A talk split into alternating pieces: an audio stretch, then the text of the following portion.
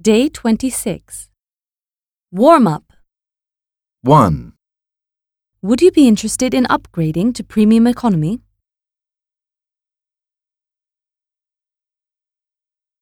two, Everything here seems a little pricey.